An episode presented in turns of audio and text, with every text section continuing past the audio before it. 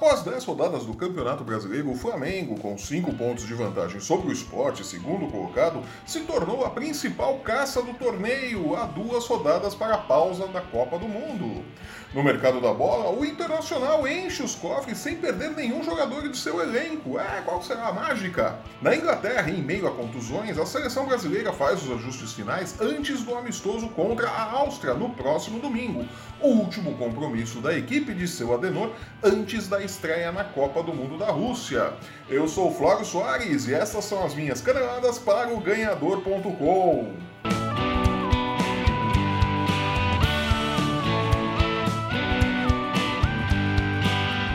Cercado de desconfianças que aumentaram com o futebol abaixo da crítica apresentado pelo time durante a Libertadores e nas primeiras rodadas do Campeonato Brasileiro, Maurício Barbieri, ainda na condição de interino, alguém consegue explicar o porquê disso? Tipo, todo mundo sabe que o Bandeira de Mel não vai trocar de técnico agora, né? Enfim, ainda interino, Barbieri levou o Flamengo ao topo do Brasileirão com a merecida vitória de ontem, quinta-feira, sobre o Fluminense no estádio Mané Garrincha, em Brasília.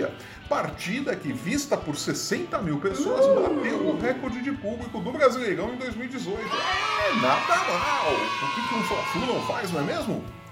Quem não bateu seu recorde pessoal foi Henrique Dourado, que cobrando pênalti voltou a marcar após nove jogos em branco, um a menos que seu recorde de 10 jogos sem gols estabelecido ainda em sua passagem pelo Fluminense.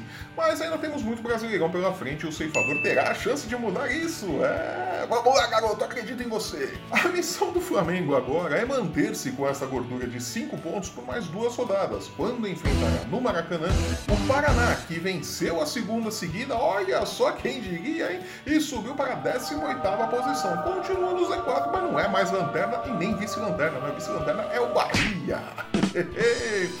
E em seguida, o Flamengo fechará a primeira fase, né? Primeira fase entre aspas, né? Do brasileiro contra o Palmeiras no Allianz Parque. Aí sim, uma briga de cachorro grande. Claro que, como bem lembrou Maurício Barbieri, após o jogo de ontem, ninguém vencerá o Brasileirão no primeiro turno.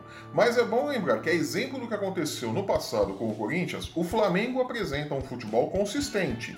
Não é brilhante, é consistente não se ressente das baixas do elenco e finalmente faz valer a força do grupo, que se coloca, sem sombra de dúvidas, como um dos grandes favoritos ao título em 2018. Né? O Flamengo, que vinha ali de uma administração ruim, com capengando de contas e tudo mais, Bandeira de Melo botou a casa em ordem, contratou bons jogadores e finalmente entra de verdade na briga por um título importante. Né? Vamos ver se se mantém assim até o final do campeonato.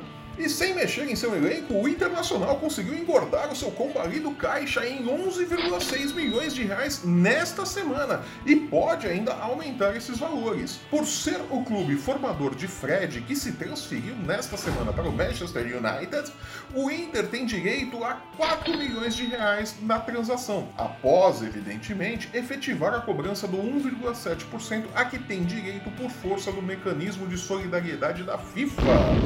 Além disso, Anselmo transferiu-se para o Alweda, o time do Fábio Carilli, e rendeu ao clube brasileiro mais 7,6 milhões.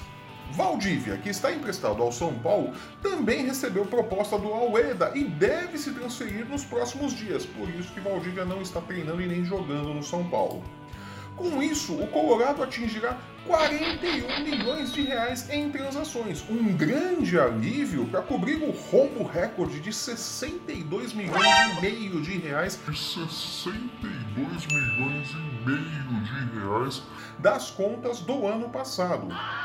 Tyson, do Shakhtar Donetsk, e Alisson, da Roma, também devem mudar de clube na próxima janela de transferência. E 5% de cada uma das duas operações caberá ao Inter, que voltou este ano da Série B, vai se organizando dentro e fora de campo e com uma campanha regular ocupa a oitava posição do Campeonato Brasileiro. Não é ruim. Na Inglaterra, Tite acena com Neymar titular no último amistoso da seleção brasileira antes da estreia na Copa do Mundo. Com o retorno do Deus Sol ao 11 inicial, Coutinho será deslocado para a faixa central do meio-campo e Fernandinho flutuará entre as duas pontas do banco de reservas. Né? Fernandinho fica ali na ponta direita, ponta esquerda do banco de reserva, vai ficar ali uma ponta e na outra. É fato, entretanto, que a grande esperança brasileira de título, também conhecido como Neymar, não atuará pelos 90 minutos. Com Fred machucado, cortesia das organizações Casemiro, aí garoto, e Renato Augusto e seu joelho arrebentado fazendo turismo com a delegação, é possível que Fernandinho entre no segundo tempo. Ele sai das pontas do banco, né? Muito bem para Fernandinho, né? E aí mais uma chance de mostrar serviço num amistoso da seleção brasileira, né? E com isso, ficamos por aqui. Eu sou o Flávio Soares e essas foram as minhas caneladas para o ganhador.com. Estarei de volta na próxima terça-feira com minha caixa de bombons do Dia dos Namorados, o resumo da 11 rodada do Campeonato Brasileiro e o esquenta das caneladas para a Copa do Mundo. É a Copa do Mundo, aquele evento mágico que nos faz discutir futebol como especialistas e comer hambúrgueres temáticos de gosto duvidoso. Ah, como eu odeio vocês, hambúrgueres, como vocês me deixaram mal acostumado, né? Aproveite para assinar o nosso canal no YouTube, deixar o seu joinha e o seu comentário. Siga o ganhador em nossas redes sociais. No post que acompanha este vídeo, você encontra os links para seguir o ganhador no Facebook, no Instagram e no Twitter. Acesse o ganhador.com e não perca um lance do seu esporte favorito. Nos vemos aqui na próxima terça-feira. Até lá!